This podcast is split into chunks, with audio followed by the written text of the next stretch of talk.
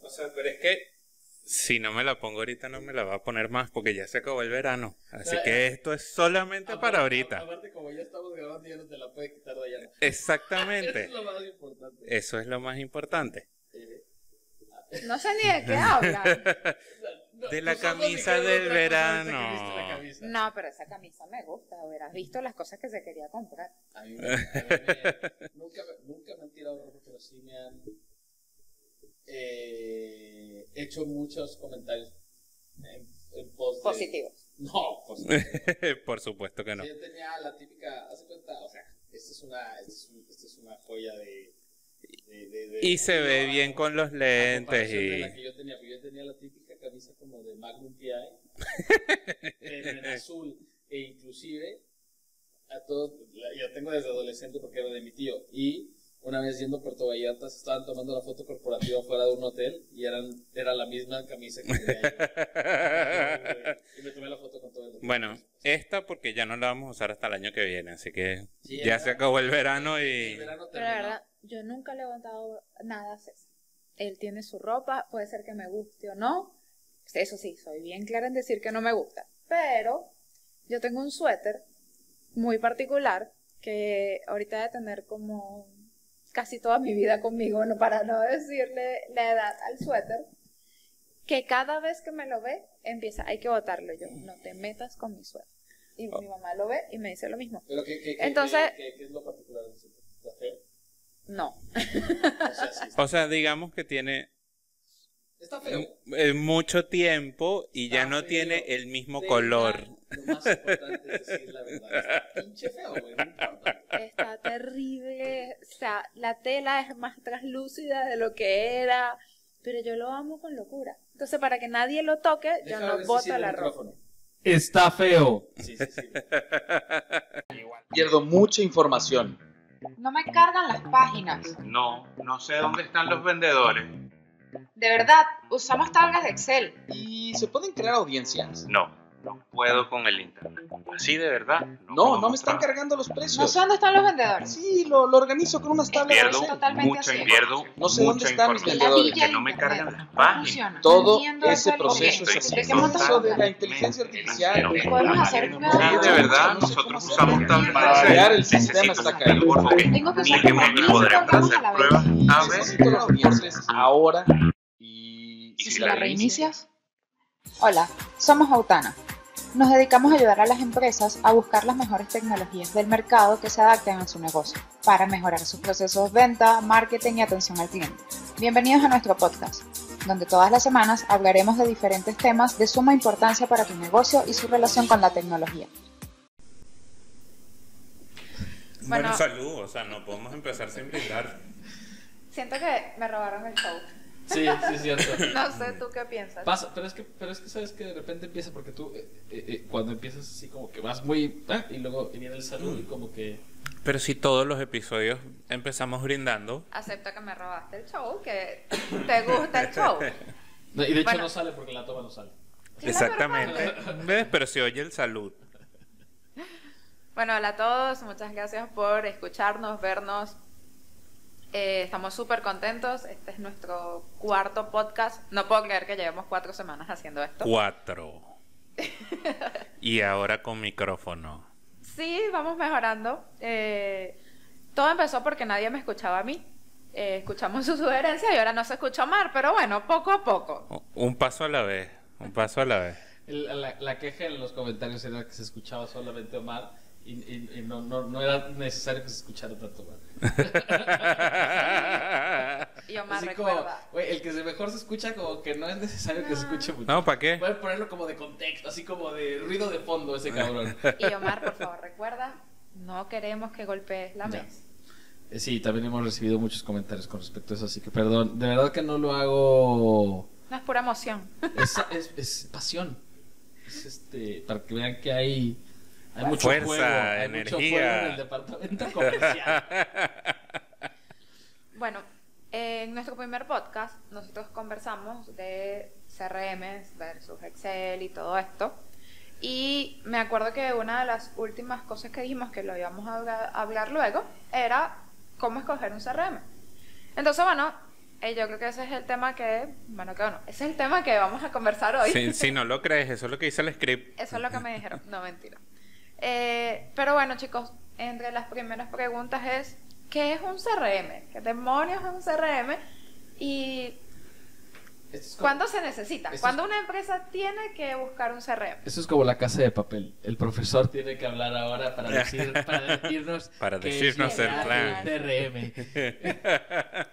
A ver, un CRM es una herramienta para gestionar a tus clientes y las siglas significan Customer Relationship Management, es decir, un sistema de gestión de la relación con el cliente. Y, a veces, porque nos pasa ahora con proyectos y nos va a pasar y nos pasó, el nombre te lo dice todo.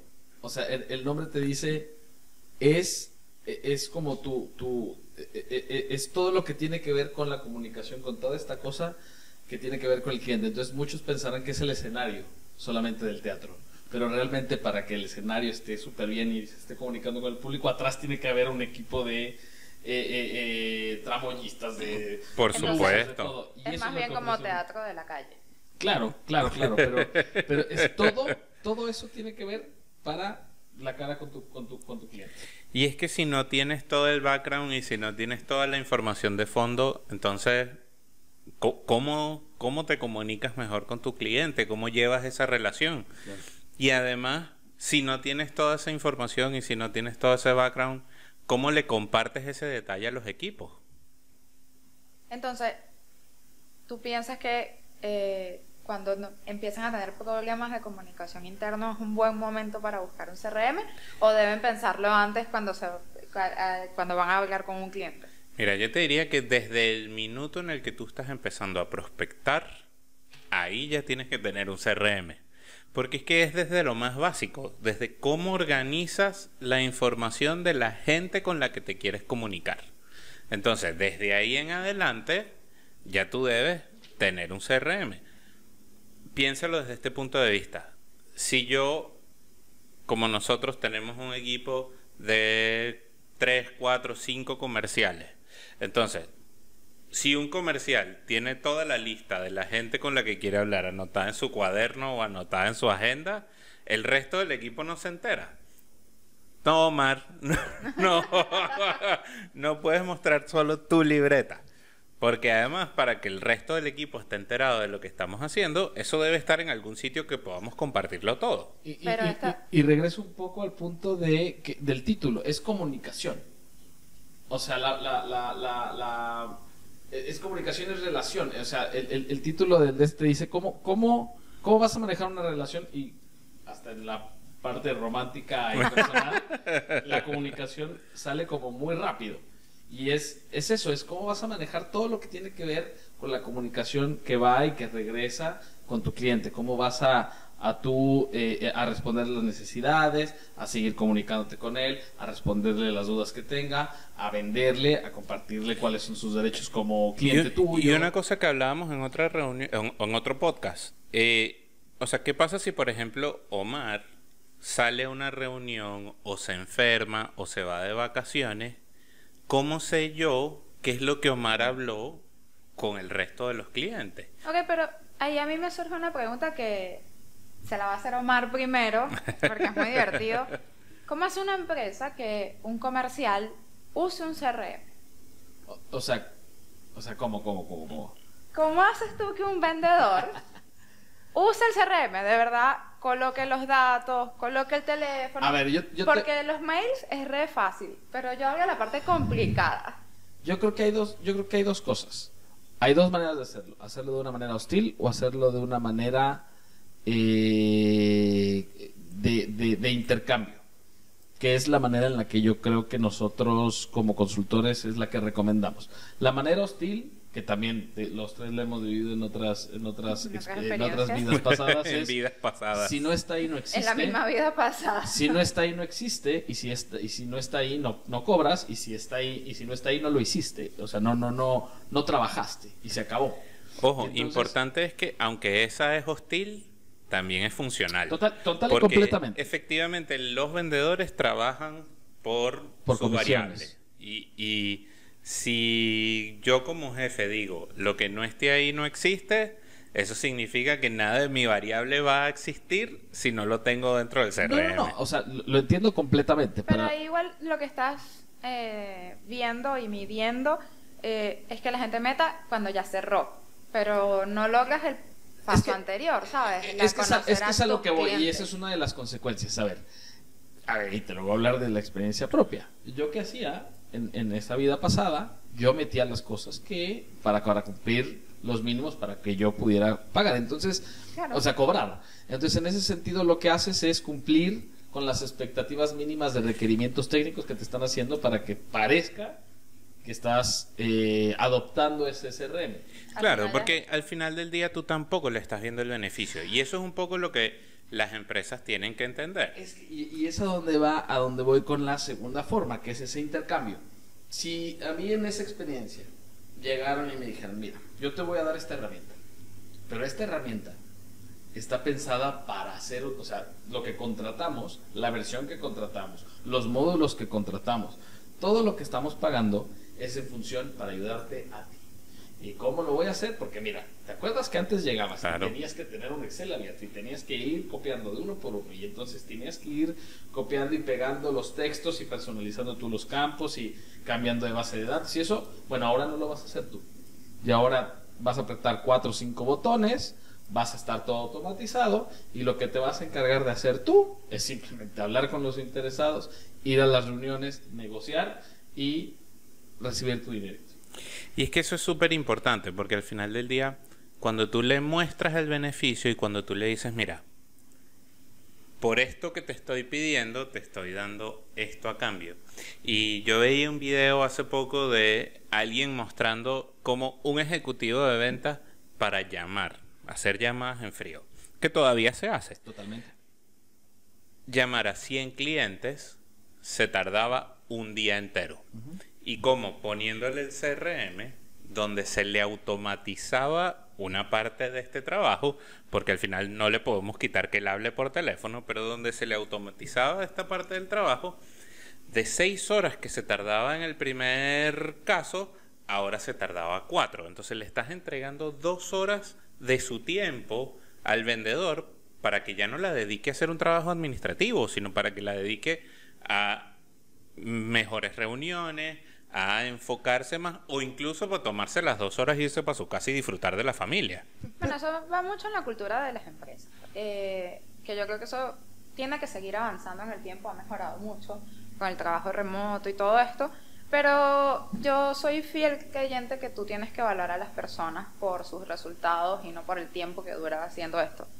Y estas herramientas te permiten hacerlo, porque además, como decía Omar, si se va haciendo tracking de todo lo que está pasando y de todas las actividades que se están generando, puedes evaluarlo en base a los resultados, ya no es en base a la percepción. Totalmente.